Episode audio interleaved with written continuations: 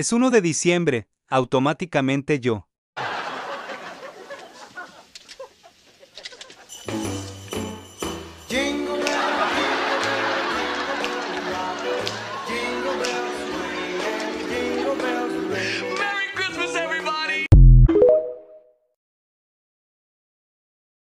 Señor, su hijo sacó un 10 en literatura y un 5 en matemáticas. Qué mal, creo que le pondré un maestro especial. Sí, definitivamente necesita mejorar matemáticas. Yo nunca dije que le pondré un maestro de matemáticas. Le pondré uno de literatura. Pero ¿por qué, señor? ¿Me escuchó bien? Si le pongo un maestro de matemáticas, lo único que haremos es que mi hijo pase de ser malo a regular, en algo que ni siquiera le gusta ni es bueno.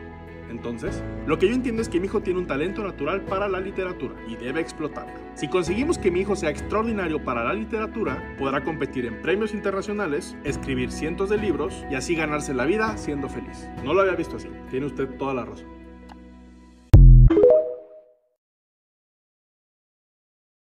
Te explico el comportamiento pasivo-agresivo en una sola frase. Hay personas que golpean al lobo hasta que muerde solo para poder decir que es malo. En época de crisis no hay que levantarse en armas, hay que levantarse más temprano. También creo que la suerte se reparte a las 6 de la mañana.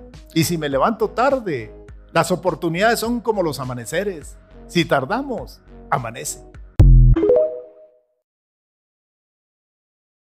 La mayoría de las veces, la gente malinterpreta el significado de ser padre. Y es que el problema de ser padre es que nunca lo puedes hacer al 100%. Si te dedico tiempo, no tenemos dinero. Y si hay dinero, no me tienes a mí. No puedo estar y proveer al mismo tiempo, porque estoy limitado y con la obligación de que tu vida sea mejor que la mía. De eso se trata, ¿no? Pero la dificultad de ser padre es que todos lo quieren ahora. La esposa lo quiere ahora. El hijo lo quiere ahora. El trabajo, el trabajo lo requiere ahora. Y la oportunidad, la oportunidad es ahora. Y aún así para muchos, el ser padre es solo crear una familia. Pero para mí, es lo mejor que me ha pasado en la vida.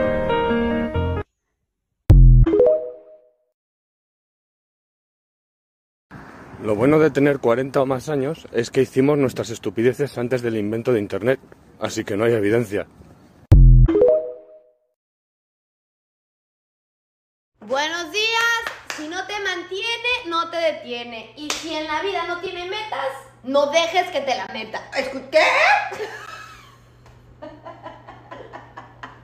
¡Daniela! No dejes, perra. Detrás de un mexicano bien educado existe una mamá con una chancla y muy buena puntería. Para mí no, güey. Fue. No fue tan fuerte. Fue hermoso, güey. Fue como.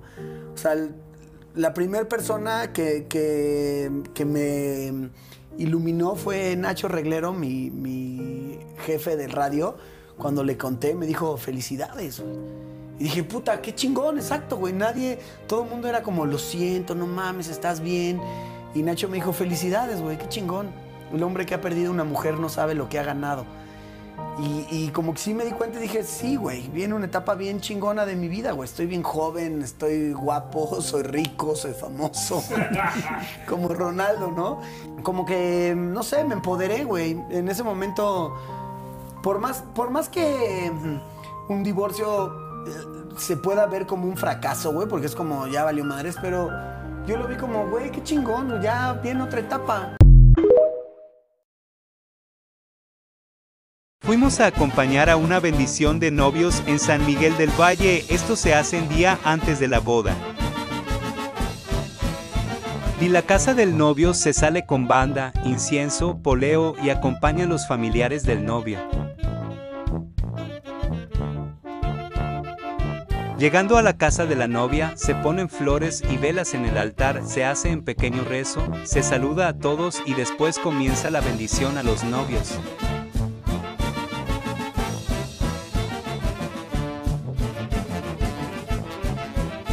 Después ven a darle la bendición a los regalos que le llevaron a la novia.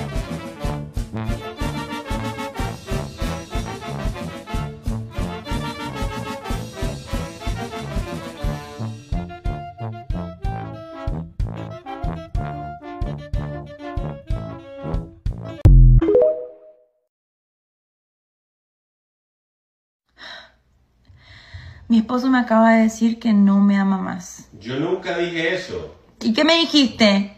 Que no compraras adornos de Navidad que podíamos usar los del año pasado. Es lo mismo. Es lo mismo. ¿Dónde estarías ahora mismo si hubieses hecho todo lo que hubieses querido en esta vida? Preso, seguramente. O en un sanatorio mental.